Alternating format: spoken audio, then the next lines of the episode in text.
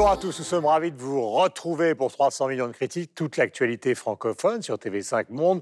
Nous sommes dans un endroit assez extraordinaire à Versailles qui est le théâtre Montancier et nous sommes en présence de quelqu'un que vous connaissez, que vous aimez, qui est Sarah Giraudot. Ma chère Sarah, bonjour et bienvenue. Nous allons parler évidemment de votre carrière et surtout d'un projet qui vous lie à ce théâtre puisque vous allez donc euh, euh, bientôt donner le syndrome de l'oiseau dont vous êtes à la fois la metteur en scène et l'actrice. De quoi s'agit-il? Parce qu'il faut quand même raconter euh, ce que c'est que cette pièce. C'est une pièce de Pierre Tréhardy euh, qui raconte la dernière heure d'une séquestration de 18 ans. Donc quand on m'a proposé de la lire, j'ai au départ un peu refusé parce que c'était pas du tout un sujet que je voulais aborder. Mhm. Euh, euh, au théâtre et, j'ai trouvé ça très dur. Euh, et, en fait, à la lecture, je me suis rendu compte qu'elle était extrêmement bien écrite et elle est très humaine. Elle est, il y a elle, est écrite comme une forme de thriller en fait, où le, mhm. ça se joue sur, euh, sur, en temps réel. Donc c'est la dernière heure, dernière heure et quart sur, sur comment elle va réussir à s'échapper. De... Arrête, c'est là tout le monde se souvient. Enfin, c'est sur la base d'un fait divers qu'on connaît. Enfin, oui, c'est inspiré des faits divers de Natacha Campouche. Ouais ou de d'autres jeunes femmes à qui c'est arrivé, mais il y a quelque chose de très particulier dans la manière, euh, dans la manière de, euh, voilà comment les, les, rapports entre eux deux se sont tissés et, euh, et, surtout savoir comment elle va, elle va se sortir de ce, de cet enfer et donc on vit en direct. donc il y a quelque chose un peu, il y a une dramaturgie qui est un peu comme au, au cinéma où, où le spectateur participe énormément au moment présent à ce qui est en train de se passer. Donc c'est ça que j'ai beaucoup aimé parce que alors c'est une coproduction donc euh, euh, de ce théâtre, celui où nous sommes, et puis donc euh, ça démarrera au théâtre du Rond-Point. Ma chère Laura. Moi, j'avais une question parce que je suis une grande fan de Sarah Giraudot, surtout que j'ai découverte dans son personnage de Marina Loiseau. Donc, vous allez du théâtre au cinéma, aux séries, sans aucun problème, avec une facilité déconcertante. Mais est-ce que ce personnage-là, auquel on s'est aussi attaché, vous manque parce qu'on se dit est-ce qu'il y aura une nouvelle saison C'est pas sûr. Est-ce que vous y pensez euh, parce que vous l'avez habité pendant Parce qu'elle y pense énormément. mais ouais, Elle en veut. mais je pense que je suis pas la seule. Et je pense que beaucoup de personnes qui nous regardent, voilà. Et je vous ai adoré dans Petit Paysan, mais c'est vrai que ce personnage-là, euh, voilà. Et puis on, a l'impression qu'il n'est pas si éloigné hmm. sur certains aspects de votre personnalité. Mais ça, c'est le, pouvoir de la série. C'est le pouvoir et les dangers de la série. C'est pour ça que j'ai encore une fois, je pense que j'ai eu de la chance de faire des choses avant et de, et de continuer à faire d'autres choses parce que, parce que les personnages de série, c'est très particulier. Les gens, ils ont un attachement beaucoup plus grand que sur un long métrage puisqu'ils ont vraiment le temps de, de s'attacher. Ils ont un passé, un présent et puis ils imaginent un futur. Après, on voit leur futur qui devient un présent et on passe énormément de temps avec eux. Donc, il y a une relation assez euh, intime, je remarque, avec ces personnages.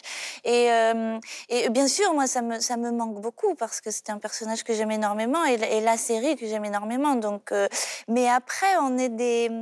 J'ai l'impression que les artistes, on est aussi des, des, un syndrome de l'oiseau, mais on est des oiseaux, on a besoin de, de, voler vers d'autres horizons aussi. Donc quelque part, ça me manque, mais j'ai beaucoup d'autres envies et je, je, papillonne un petit peu euh, dans ces envies-là. Donc après, j'aurai moins de manque, je pense, que le spectateur qui, qui, qui effectivement demande, demande beaucoup. Mais, mais moi, j'ai pas le droit d'en connaître non plus. Je ne sais absolument pas s'il y a une saison 6.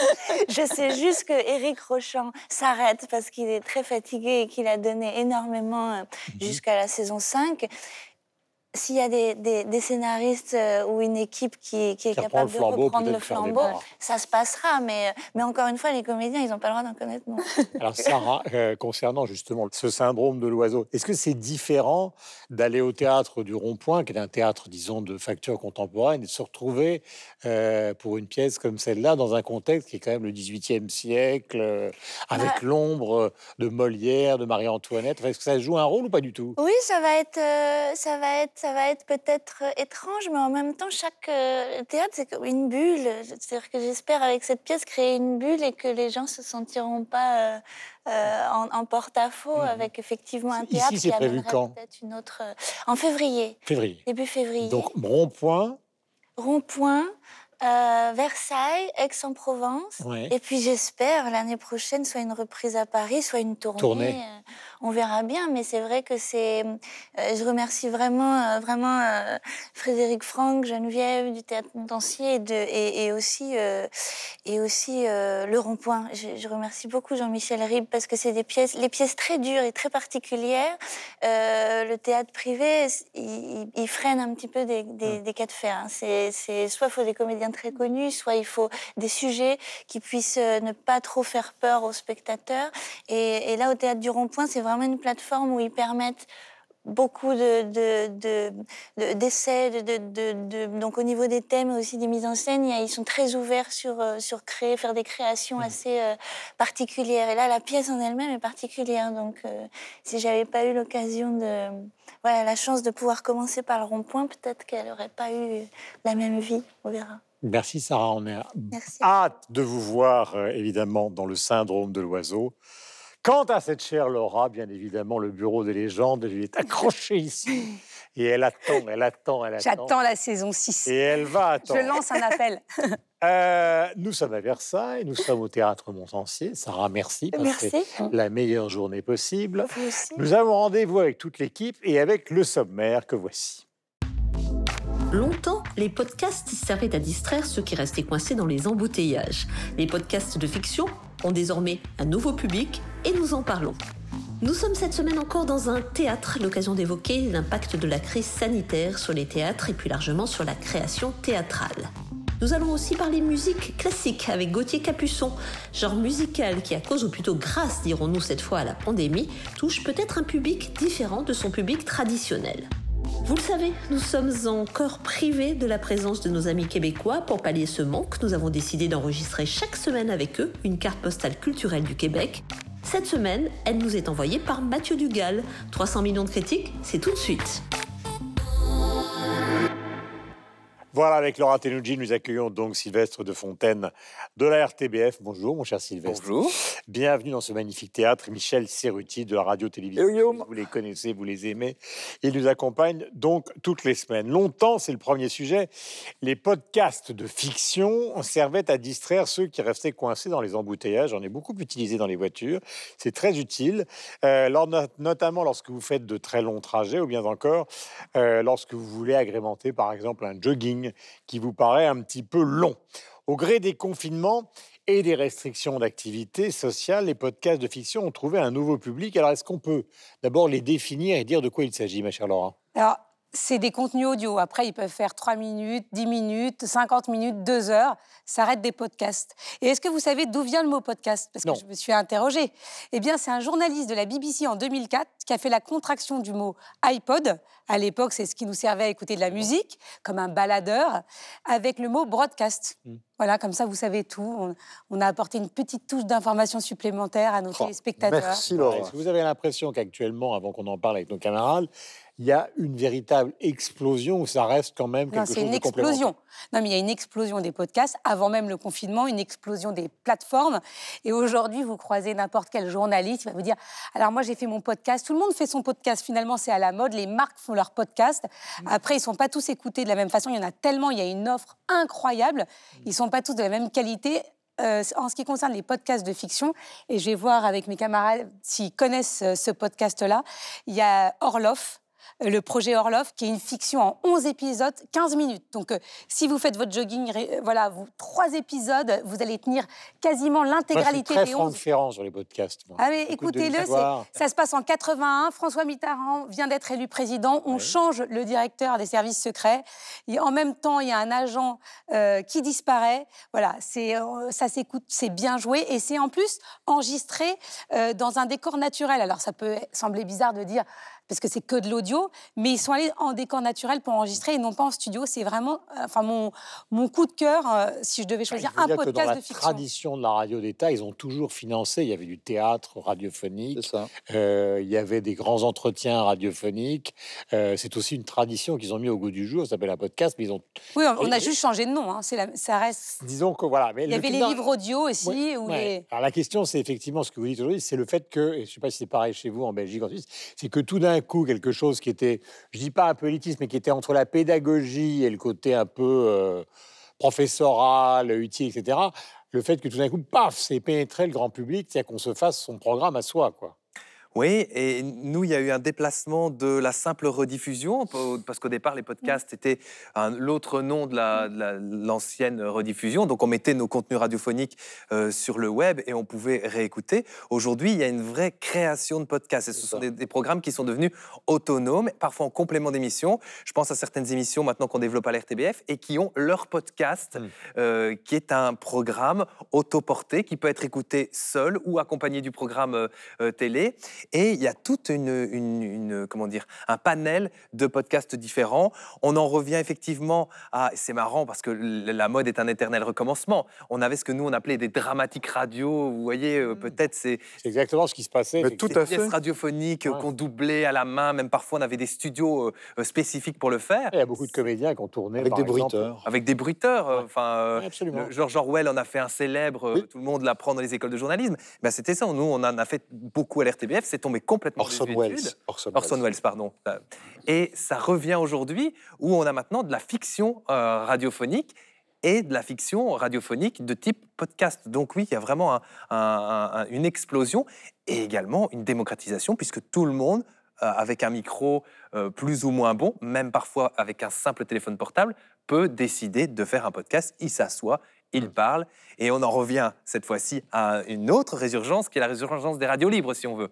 Donc encore une fois, euh, c'est des mmh. gens qui s'expriment et qui décident, avec très peu de moyens, de donner leur avis sur un sujet. Ou voilà, il faut savoir, et vous vous en souvenez, que les grands auteurs de théâtre, par exemple, souvent ont, euh, je crois que ça a été le cas de Beckett ou d'autres, ont même supervisé des mises en scène euh, radiophoniques de leurs pièces célèbres, les plus célèbres, qui passaient donc à la radio. Michel, est-ce que c'était ce podcast de fiction il prend une certaine saveur en Suisse.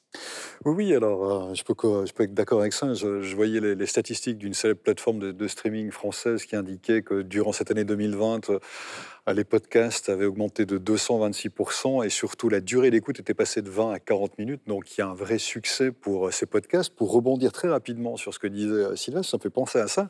C'est vrai que le théâtre radiophonique d'Orson Welles dans les années, je sais plus, je crois que c'était les années 30, où il avait mis en onde la guerre, des, mondes de H.G. Wells, et les gens avaient pris ça au premier degré parce qu'ils l'avaient vendu comme étant quelque chose d'actualité. Donc il y, avait, il y, a eu des, enfin voilà, ça avait vraiment créé euh, quelque chose d'impressionnant. Le pouvoir de la radio de l'époque, mais c'était un, peu mensurable. Mais c'était un peu le premier podcast finalement, sauf qu'il avait lieu en direct au lieu d'être à la demande comme aujourd'hui, parce que finalement un podcast c'est un audio à la demande d'une certaine manière avec des contenus qui ont déjà été diffusés ou des contenus originaux. C'est ça la différence mmh. effectivement, y compris en Suisse. C'est-à-dire qu'on a de plus en plus de contenus qui sont originaux, sachant que les émissions de radio existantes sont déjà rediffusées ou qu'on peut les, avoir depuis un moment. En revanche, au niveau de la fiction, alors c'est le constat que je faisais, c'est quand même plus rare, ça demande plus de moyens. C'est-à-dire qu'on a mmh. beaucoup de podcasts qui sont de l'ordre du témoignage, du reportage, de l'entretien, de l'histoire pédagogique, des cours. En revanche, la fiction, ça demande tout de même un acte de création, de mise en onde, pour prendre un terme de réalisation qui est un petit peu plus conséquent. Ça demande un acte d'écriture aussi au départ. Donc c'est en tout cas en Suisse un peu moins fréquent. Et ça existe, on en parle beaucoup sur les réseaux? Mais on en parle beaucoup. Euh... Chaque fois, vous me dites, euh, j'hésite sur parce que je suis toujours en train de, de, regarder ma, tablette. Non, voilà, non, c'est pas ça. C'est voilà, je ne veux pas donner la marque qui spontanément me vient à l'esprit et que je refoule car sur le service public. Euh, on en parle, on recommande surtout des podcasts. Et comme le disait Michel, en France, moi je trouve qu'il y en a beaucoup euh, qui sont produits et de qualité. Il y a des grands acteurs euh, qui aujourd'hui décident de, faire des podcasts parce que c'est assez facile à partir du moment où on a les moyens à réaliser. il y a un autre podcast qui s'appelle L'Employé avec Virginie Ledoyen, Raphaël Petronaz et Jonathan Zakai qui a été mis en ligne aussi.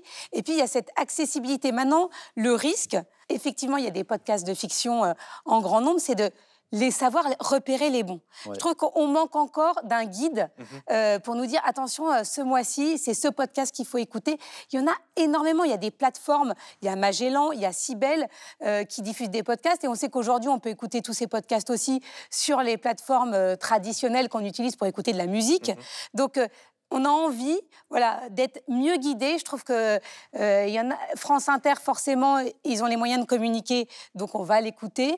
Mais il y en a d'autres euh, qui, euh, qui sont très bien aussi et qu'on ne connaît pas forcément parce que, à part si quelqu'un vous le recommande, vous n'allez pas aller regarder, écouter tous les podcasts qui sont mis en ligne chaque semaine. Je crois qu'il y en a des centaines et mmh. des centaines. Hein. il y avait un numéro des récent qui était il y avait 10 ou 15 pages dans les Inrock spécial podcast euh, récemment qui, qui donnaient vraiment les directions actuelles euh, en matière de podcast et que écouter euh, dans ce domaine. Euh, euh, vous savez que euh, sur la plateforme de TV5 Monde, notamment TV5 Monde Plus, eh bien, euh, vous pouvez télécharger euh, sur vos téléphones et sur vos tablettes donc des podcasts de fiction qui existent et qui sont euh, les uns et les autres assez Est-ce passionnants. que notre émission est en podcast d'ailleurs? Oui. Est-ce Oui, que notre- bien sûr, Ah, oui, bon? oui, oui. Oui, Alors, chacun recommande un podcast qui lui plaît.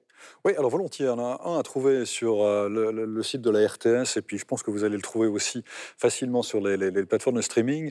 C'est la clinique de la mémoire morte. Alors, euh, on la doit à Sébastien Dissener, c'est le même qui a fait Dream Station. C'est un auteur français, c'est une coproduction belgo-suisse, mais qui est diffusée d'abord par la RTS. Ça raconte l'histoire d'une entreprise qui vous propose de réimplanter des souvenirs dans votre mémoire si vous avez des troubles de la mémoire sorte de backup comme ça, comme sur un ordinateur, mais évidemment, à un moment, ça dérape. Et c'est tout le sel de ce podcast qui est passionnant et très agréable à écouter. Un podcast de fiction historique qui vient d'arriver euh, sur le site de la première, donc notre première chaîne euh, de Mhm. radio, qui s'appelle Madame. C'est cinq destins tragiques de princesses belges méconnues. Donc euh, il y a la fille de Léopold Ier, il y a la sœur d'Albert Ier. Et on a confié ces histoires, un historien a confié ces histoires à cinq auteurs belges qui ont écrit des fictions autour de ces princesses. Il y a par exemple Laurence Bibot ou encore Myriam Leroy. Moi, c'est ce que je vous ai dit. J'ai euh, mon coup de cœur, c'est vraiment le projet Orloff sur le site de France Inter. Nous sommes dans cette semaine euh, encore dans un théâtre, euh, vous le savez, c'est évident, et notre présence sur cette scène, donc au théâtre Montancier, est l'occasion d'évoquer l'impact de la crise sanitaire sur tout ce monde qui est si important et qui est si cher à notre cœur, et plus largement sur la création théâtrale, car le théâtre est un lieu de culture, c'est comme l'opéra qui se planifie des semaines et des mois à l'avance, un univers où les coproductions entre scènes francophones sont évidemment garantes de la pérennité de la création, parce qu'on on amalgame évidemment les sommes d'argent qui sont allouées à ces créations. Les programmes, les calendriers doivent être respectés normalement. Or, tout ça a été évidemment bouleversé cette année par la pandémie de la Covid. Sylvestre, la Belgique vit les mêmes restrictions que la France. Est-ce que les théâtres sont aussi à la peine, sont aussi en grande difficulté Ah oui, ils sont fermés, donc euh, il ne se passe plus rien en ce moment. Alors certains euh, mettent à profit ces moments pour réfléchir à la suite et être dans un, un mouvement euh, de prospective par rapport à, à- à l'après. Il y a plusieurs types d'initiatives. Il y a des théâtres, par exemple, qui proposent d'acheter des places et qui disent acheter ces places, elles seront valables euh, pour jusqu'en 2020, Ouais. 2022, 2024. Euh, et puis il y en a d'autres parce qu'ils ont une spécificité dans certains domaines, et notamment dans le domaine numérique, qui ont pris euh, le contre-pied de la crise du Covid-19. Je donnerai un exemple, c'est le théâtre de Liège. Le théâtre de Liège a un festival qui s'appelle le festival Impact, et qui est un festival euh, pluridisciplinaire autour de l'art, de la science, de la technologie, des arts numériques. Et en fait, ce euh, festival était un festival qui se passait au théâtre de Liège, mais aussi dans un théâtre en Grande-Bretagne et un autre en France. Et ils ont décidé de le transformer en 100% numérique en expliquant que eh bien, la crise leur permettait justement d'aller encore plus loin dans la réflexion et dans la dématérialisation de euh, la euh, performance euh, théâtrale. Et donc, ils ont proposé ce festival en 100% numérique que l'on peut suivre euh, via le site du Théâtre de Liège. Donc ça, c'est- par exemple, c'est une, c'est une manière de rebondir. Et puis, nous, à la RTBF, on capte des spectacles durant toute l'année et on va en capter de plus en plus, même dans des salles où il n'y a pas de public, justement pour continuer à faire vivre les, les salles de spectacle en utilisant notre plan Restart, j'en ai déjà parlé ici. Donc c'est le plan que la RTBF a mis en place pour aider le secteur audiovisuel et le secteur culturel en Fédération Wallonie-Bruxelles. En Suisse, Ah oui, en Suisse, on vit une situation à peu près similaire. Alors, elle, elle diffère de canton à canton parce que voilà, fédéralisme oblige dans certains endroits, le Valais, Genève, Berne notamment, les théâtres ont été complètement fermés. D'autres endroits, c'était une limitation à 50 personnes, mais du coup, 50 personnes, ça fonctionne pas non plus. On était à peu près dans le même cas de figure. Donc, certains théâtres ont décidé de fermer d'eux-mêmes parce que de toute manière, ils tournaient pas avec 50 personnes. Bref, ça pose de vraies questions au niveau financier. Euh, en plus, il n'y a pas de statut d'intermittent du spectacle. Finalement, il y a des aides financières qui ont été accordées de manière euh, temporaire. Euh, puis ça pose une question artistique aussi, parce qu'aujourd'hui, vous vous retrouvez avec des auteurs de pièces de théâtre qui n'ont pas pu jouer au printemps, qui n'ont pas pu jouer à nouveau en automne parce que ça avait été déprogrammé à ce moment-là. Ils ne savent pas s'ils pourront jouer. Il y, a, d'autres pièces qui ont été commandées entre-temps. Est-ce que finalement on pourra voir ces pièces ou pas euh, Est-ce qu'on va continuer à créer des pièces, sachant qu'il y a actuellement une sorte d'embouteillage au niveau de la programmation qui est, possible? On ne sait pas. Il y a des acteurs qui ont des statuts un petit peu précaires ou des comédiens qui commencent à faire, à chercher d'autres emplois en dehors de leur métier parce qu'ils ne sont pas du tout certains de, leur avenir. C'est une période de crise assez formidable. Et puis à l'intérieur de ça, ben, il y a aussi, comme le disait Sylvestre, on a aussi tout d'un coup des initiatives qui sont totalement incroyables. Je pense à la compagnie Gilles Jobin qui a été sélectionnée à la Mostra de Venise dans la catégorie réalité virtuelle. Alors c'est plus que du numérique. Je vous explique ça parce que c'est juste délirant. C'est-à-dire qu'il a cinq danseurs sur scène, trois qui sont à Genève, deux qui sont l'une en Inde, l'autre en Australie. Et ensemble, elle propose un spectacle avec des avatars, c'est-à-dire qu'elles sont équipées de senseurs sur leur juste corps, mhm. et puis on recrée le spectacle euh, avec, euh, en réalité virtuelle. Les spectateurs peuvent être équipés avec, une, euh, des, lunettes de vision 3D. Ils peuvent aussi se déplacer sur scène ou autour de la scène pour assister au spectacle. Donc on a quelque chose qui n'est pas de la danse, qui n'est pas du théâtre, qui est, mais qui est autre chose et qui devient une expérience sensorielle, artistique, qui n'aurait certainement jamais existé si on n'avait pas connu. Mais la modification de la pratique vient effectivement de la situation qui est mmh une situation qui n'est jamais vue. Donc il faut se réadapter. Alors est-ce que ça va fuir vers une sorte de technologie qui va modifier tous les spectacles? Euh, Nous parlions de ce que vous avez évoqué, mais c'était aussi le principe euh, du spectacle de Blancali dont on a qu'on a reçu donc il y a quelques semaines. Ça remplace pas, euh, même si effectivement on rivalise de créativité, on voit les directeurs de théâtre essayer de faire vivre leur théâtre comme ils peuvent. C'est pas ça qui, qui remplit les caisses. Mmh. Donc nous en France, je pense qu'on a aussi aussi ce problème des théâtres nationaux mmh. qui ont plus de facilité puisque euh, voilà, euh, ce sont des fonctionnaires, donc l'emploi n'est pas euh, menacé. Et puis il y a tous les théâtres privés. quels sont ceux qui vont survivre? On verra ça dans quelques mois. Et pour avoir parlé avec quelques directeurs de théâtre, ils m'expliquaient que le plus difficile, c'était cette période de changement permanent. Si on savait dès le départ que pendant un an, on était confinés, on peut commencer à mettre des choses en place qui, deviennent rentables. Fait, voilà, là on nous dit, vous allez être déconfinés. Alors on est déconfinés, on met des choses en place. Puis finalement on se reconfine, on se déconfine. En fait, à peine on a commencé à penser quelque chose. Que... Non mais c'est pareil partout, mais dans... Bien sûr, c'est pareil dans, euh, pour la restauration. Mais voilà, là on parle du théâtre. Et est-ce que euh, le théâtre va survivre? Oui, mais tous les théâtres euh, ne survivront pas parce que forcément, il y en a qui ne peuvent pas tenir. Et puis surtout, la qualité des pièces qu'on joue. Est-ce qu'on pourra jouer la même chose ou est-ce que les théâtres, tous les théâtres privés vont être obligés de jouer des choses ultra populaires pour remplir les salles? Euh, il s'agissait, quand je disais c'est pareil partout, pareil partout en Europe occidentale. Évidemment, c'est différent dans d'autres pays, notamment euh, euh, en Asie. Est-ce qu'il y a une différence publique-privée chez vous? Parce que chez nous, c'est toujours très marqué, c'est même, souvent, même souvent la guerre ici. Il y a des théâtres qui sont subventionnés, il y a des théâtres qui sont très subventionnés, d'autres qui le sont moins. Oui, il y a effectivement ces différences-là aussi chez nous. Donc ça, ça, les aide à, passer la crise ah bah oui, que, quand ils touchent des, subsides sur une année, euh, bah, tout est payé, euh, même s'il ne se passe rien. Donc effectivement, il y a une différence entre un théâtre qui ne reçoit aucune subvention et euh, qui doit continuer à faire vivre son personnel et un théâtre dont la subvention a été versée. Donc oui. Oui, en Suisse, la majorité, si ce n'est la totalité des théâtres, est en partie, c'est-à-dire que c'est souvent des théâtres privés, mais qui reçoivent tous une, aide financière euh, de la commune, du canton, hmm. euh, voilà, alors qui peuvent varier. Euh, donc c'est à la fois privé, à la fois public. Je ne sais pas comment vous dire, mais je veux dire, c'est rarissime qu'on ait un théâtre qui soit purement privé et il n'y a pas de théâtre qui soit purement public non plus, si ce n'est peut-être le Grand Théâtre de Genève qui a vraiment beaucoup d'aide financière. Puis là aussi où ça pose un problème, c'est-à-dire que souvent l'aide, elle est à la diffusion. C'est-à-dire qu'une fois que vous avez une pièce qui est en place, on va, on va vous aider à la faire vivre, à la faire tourner. voilà. Mais par contre, il y a moins d'aide à la création, voire pas d'aide à la création purement dit. Donc c'est compliqué aujourd'hui pour les auteurs s'ils n'ont pas de débouchés, de pouvoir écrire, de pouvoir imaginer de nouveaux spectacles. Il y a un vrai problème de ce côté-là. Et puis, comme j'en parlais tout à l'heure, je disais, euh, qu'est-ce qui va se passer? On va avoir un bouchon. C'est-à-dire qu'en même temps, si on va programmer toutes les pièces qui n'ont pas été programmées maintenant, ceux qui pourraient écrire de nouvelles pièces eh ben, vont aussi se retrouver dans une mmh situation où ils n'auront pas de boulot parce qu'on va déjà jouer ce qui a été, ce qui a été mis en place. Donc, c'est vrai que c'est extraordinairement compliqué aujourd'hui pour le monde du spectacle, le monde du théâtre de savoir comment il va réussir à fonctionner de manière simplement Mais il financière. faut quoi. espérer, il faut espérer que la situation s'améliore dans les mois qui viennent. Euh, nous le souhaitons en tout cas et nous militons pour ça. Sur l'antenne de TV5 Monde, on est dans 300 millions de critiques. Vous le savez, depuis le début de la pandémie de la Covid-19, nous sommes privés de la présence de nos amis québécois. Nous les regrettons. Pour pallier ce manque, nous avons décidé d'enregistrer depuis maintenant plusieurs semaines avec eux une carte postale culturelle qui vient du Québec. Cette semaine, elle nous est envoyée par Mathieu Dugal, notre cher Mathieu qui nous manque bien. Et c'est Isabelle Siri qui l'a réceptionnée pour nous. La voici.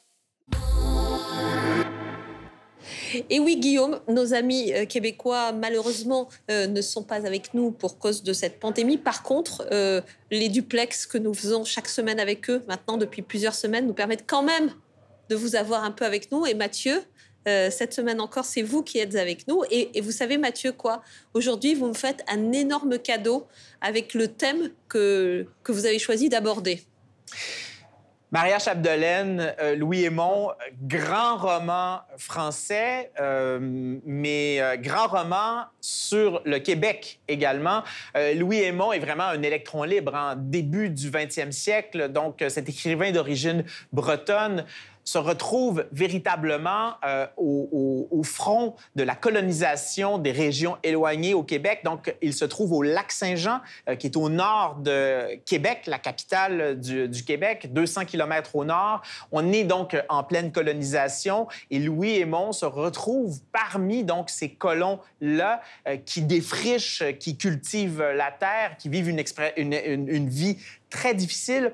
Et donc, il écrit un roman qui est passé euh, à l'histoire, dont on va pouvoir voir en 2021 une nouvelle adaptation cinématographique. Alors, ce roman euh, qui a été, que j'ai lu comme beaucoup de jeunes filles de ma génération, qui a été publié d'abord en France en feuilleton au début du siècle dernier, puis en livre chez vous, qui est devenu un best-seller au Québec, mais au-delà, a déjà été adapté trois fois au cinéma, et là, vous parlez d'une quatrième fois, mais une fois, cette fois-ci, purement québécoise. C'est vraiment fascinant de voir comment ce roman-là, euh, qui aurait pu vraiment tomber dans l'oubli, euh, a vraiment fait l'objet euh, d'attention dès, dès sa publication, a fait l'objet donc d'un- d'une première adaptation dans les années 30 hein, avec Jean Gabin.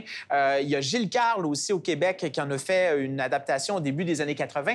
Mais là, donc, celle qui est à surveiller, c'est la prochaine, c'est avec Sébastien Pilote, hein, un réalisateur, un, un de nos grands réalisateurs au Québec. Et donc, Sébastien Pilote vient de la région du Saguenay-Lac-Saint-Jean où ce film a été euh, tourné. Et donc, euh, c'est intéressant de voir ce regard-là qui va être très neuf parce que là, on est avec une génération euh, de comédiens, une génération montante de comédiens. C'est une adaptation dont on attend euh, beaucoup parce qu'elle sera tournée vraiment sur place, là où l'action originelle du roman de Louis Aymon s'est tenue. Bref, un film qui promet. On a vraiment très hâte. La sortie a été déplacée. Elle devait, ce film devait sortir dans euh, le temps des fêtes ici euh, au Québec. La sortie a été remise en 2021. Moi, c'est dans euh, les œuvres que je veux voir en 2021 au Québec. Eh bien, vous savez quoi, Mathieu? Moi aussi, c'est, je, vais forcément aller voir ce film, vu ma passion pour le livre et puis pour les versions précédentes. J'espère venir le voir chez vous au Québec, parce que ça veut dire que 2021, les choses iront mieux.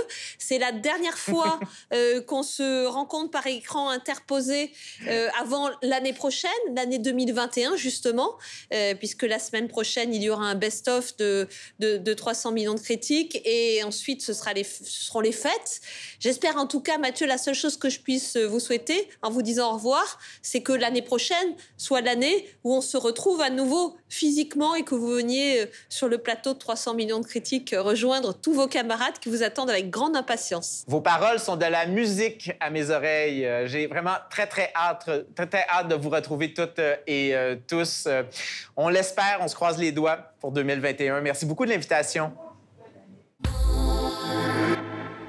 Dans un instant, nouveau sujet, nous allons parler de musique classique, un genre musical qui, à cause ou plutôt grâce à la pandémie, touche peut-être un public différent de son public traditionnel. Je vous propose d'écouter un extrait du nouvel album de l'un des musiciens francophones les plus connus, les plus actifs en ce qui concerne justement la diffusion de la musique classique auprès d'un public plus large. Il s'agit de Gauthier Capuçon qui nous rejoindra dans un instant sur cette scène.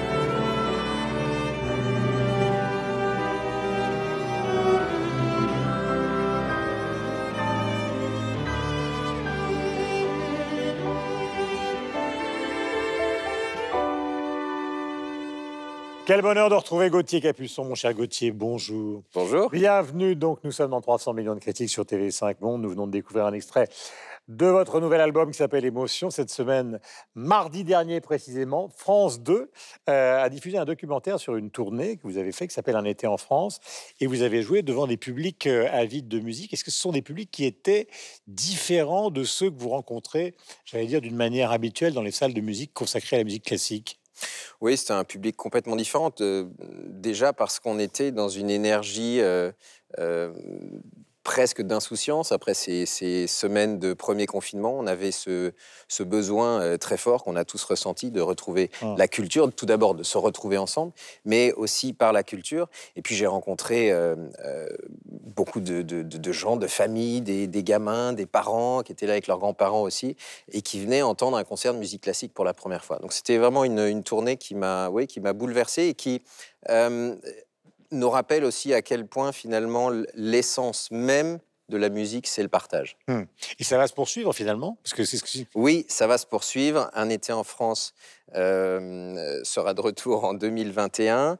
Euh, la le mécénat musical de la Société Générale nous soutient euh, et donc coproduit cette, cette tournée. Et cette année, on va vraiment inclure des jeunes qu'on va présenter en première partie du concert. Donc il y a un appel euh, à candidature de jeunes entre 18 et 25 ans qui ont un prix de, de conservatoire en France. Donc le but, c'est vraiment de les aider encore plus dans cette période difficile, une sorte de tremplin un peu et de les présenter, euh, les présenter au public. Est-ce que le programme est fixe ou alors est-ce qu'il y a une sorte d'interaction avec les gens que vous rencontrez pour leur demander, par exemple, des, des grands classiques du violoncelle? Comment ça fonctionne? Non, le programme était euh, décidé à l'avance. Il y avait euh, en- donc euh, l'été dernier un programme où je commençais avec euh, une sonate reconstituée de grands compositeurs. Donc euh, il y avait Brahms, Shostakovich, Rachmaninoff, Chopin.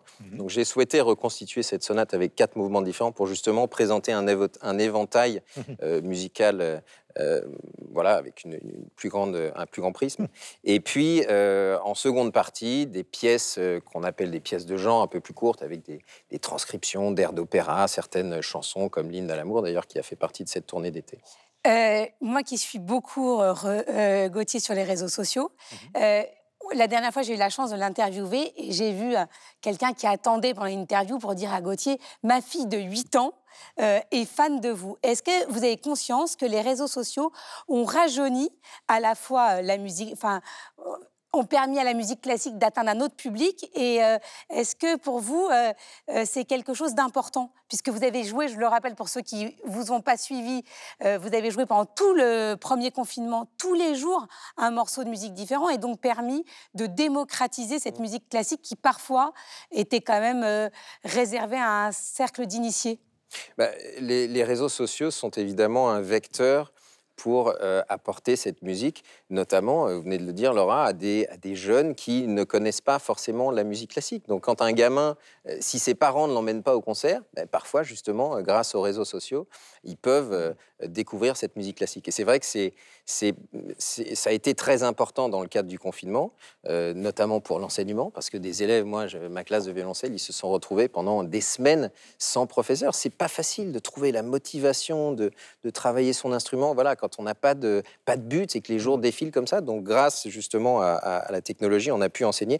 Et puis, ces quelques minutes euh, de musique euh, quotidienne, il y a beaucoup d'artistes qui ont, euh, qui ont offert des choses, que ce soit de la danse, des comédiens. des- Et c'était important, c'était de, de, de- de donner ces, ces quelques minutes de respiration, de sourire, d'espoir, et puis de, de transcender en fait ces émotions euh, plus ou moins gaies qu'on qu'on vivait, d'angoisse, d'incertitude quant à l'avenir, voilà, de les extérioriser, de les, partager ensemble. Donc c'est vrai que ce lien était très fort et je rencontre des gamins souvent qui, euh, voilà, qui, qui, qui m'ont découvert sur les réseaux sociaux et donc qui, grâce à ça, et c'est c'est- voilà, c'est un, c'est un- une manière de pouvoir justement les amener et leur faire découvrir la musique classique. Quand on entend le violoncelle, on se rapproche, comme pour le saxophone ténor, de la, de la voix humaine. Là, on est dans un théâtre. Euh, ça résonne magnifiquement. Mm. Euh, dans le, dans le, tout le répertoire, il y a évidemment beaucoup de, de, de répertoires qui reposent sur la musique symphonique, mais est-ce qu'il y a vraiment un répertoire pour violoncelle conséquent? Oui, on a un très beau répertoire. Alors, un répertoire qui n'est certes pas aussi euh, large que le répertoire pour piano, par exemple, mais on a des œuvres euh, du grand répertoire qui sont extraordinaires. Euh, voilà, depuis la période baroque, les suites de Bach, évidemment, qui sont la Bible des violoncellistes, puis tous les compositeurs classiques, romantiques et contemporains. Et on a aussi de- d'immenses compositeurs du XXe siècle, du XXIe siècle aussi, des grands compositeurs aujourd'hui qui écrivent pour le violoncelle. Donc on est, on est très gâtés. Vous êtes aussi ambassadeur d'orchestre à l'école depuis euh, quelques semaines, quelques, Mm. oui, quelques semaines, on peut le dire. Mm. Euh, comment fait-on en 2020 pour euh, toucher le, cœur et l'esprit d'enfants ou d'adolescents euh, qui sont trustés par des artistes comme Aya Nakamura ou encore Cardi B, pour ne, ne citer que celle-là? Mais en fait, on parle de musique classique, mais c'est de la musique tout court. Et, moi, c'est ce qui m'intéresse aussi, c'est d'essayer de justement un peu casser ces frontières. C'est la rencontre avec, euh, avec d'autres artistes. J'ai partagé la scène il n'y a pas longtemps avec, euh, avec M, Mathieu Chédid, qui est un artiste extraordinaire. C'est juste deux artistes qui se rencontrent dans ce cadre-là, qui, ont un genre de musique différente, mais qui vont créer quelque chose ensemble. Euh, dans le cadre de ces jeunes, je raconte toujours cette histoire qui, était euh, extrêmement émouvante de ce gamin quand j'ai fait la rentrée à l'école à Semnoz en, Haute-Savoie, au mois de septembre dernier.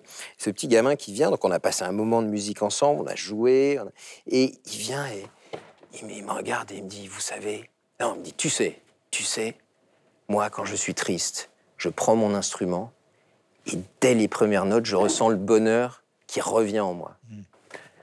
C'est c'est la réponse. Pour moi, il y a, il y a la, la magie de la musique. Alors, bien évidemment, orchestre à l'école, moi, je suis euh, très heureux, très honoré d'être leur ambassadeur. Ils seront, ils étaient présents l'été dernier pour ma tournée Un été en France. Ils seront évidemment présents euh, à l'été 2021 pour cette tournée aussi. On va faire beaucoup de concerts ensemble. Mais euh, on sait à quel point l'éducation musicale, l'éducation artistique, la créativité est importante dans le développement d'un enfant. Ça nous structure, ça nous apprend la rigueur. Euh, c'est dans le cadre d'un apprentissage collectif, c'est l'écoute, c'est apprendre le respect aussi de l'autre, du petit copain à côté qui va faire une fausse note. Bah oui, on se moque pas, on fait tous des fausses notes, on apprend. Et puis c'est euh, c'est cette, euh, cet immense privilège de pouvoir s'exprimer en musique.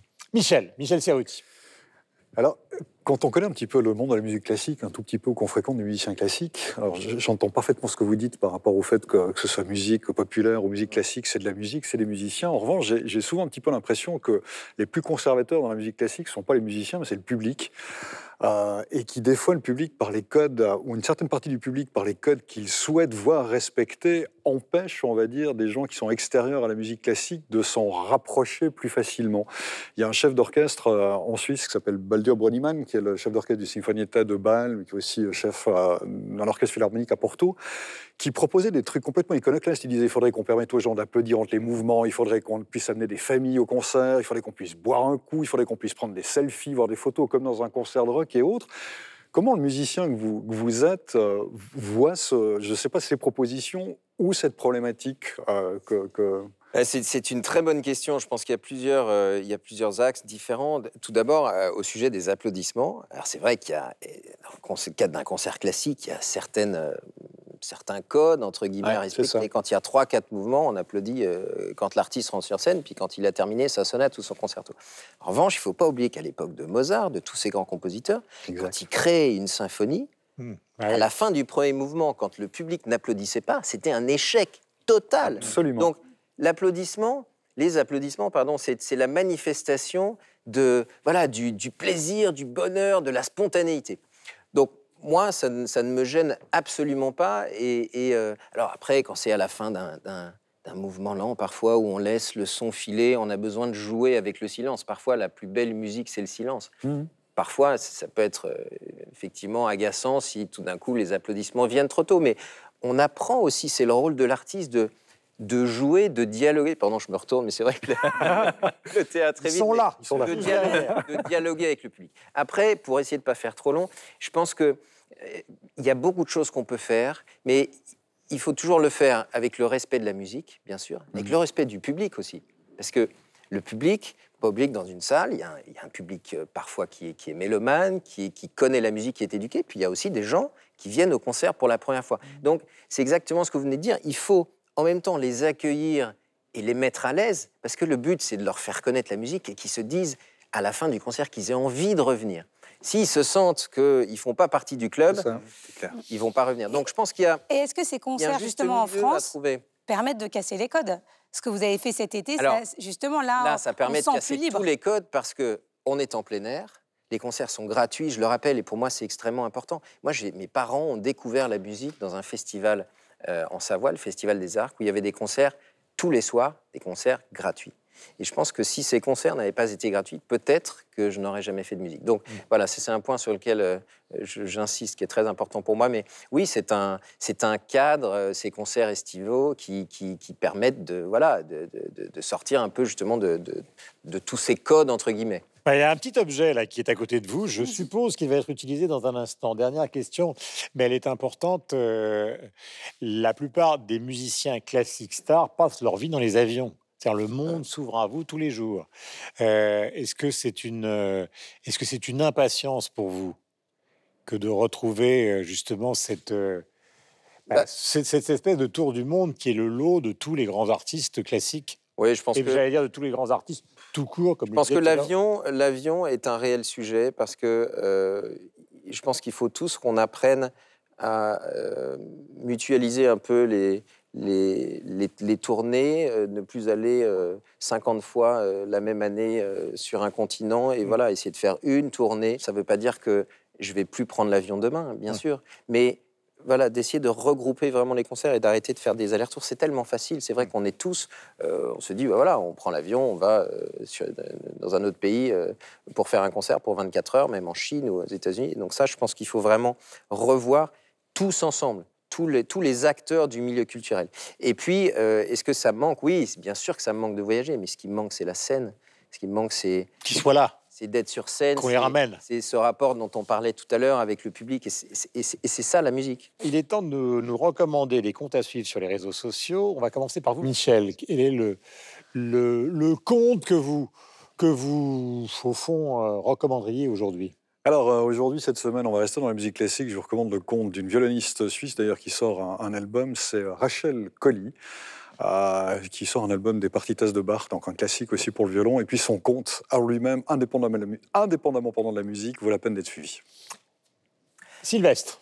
Une initiative, euh, un repli, euh, si j'ose dire, euh, sur un site internet, le 50 Lab, qui devait se tenir cette année pour la deuxième fois, se tient de manière numérique. et ce 50 Lab a demandé à des festivals européens, comme le Primavera ou le Do Festival belge, de, de sponsoriser, de soutenir un artiste belge. Et donc, on retrouve toute une série d'artistes belges sur le site de 50 Lab qui sont poussés par des festivals de musique européens. Gauthier.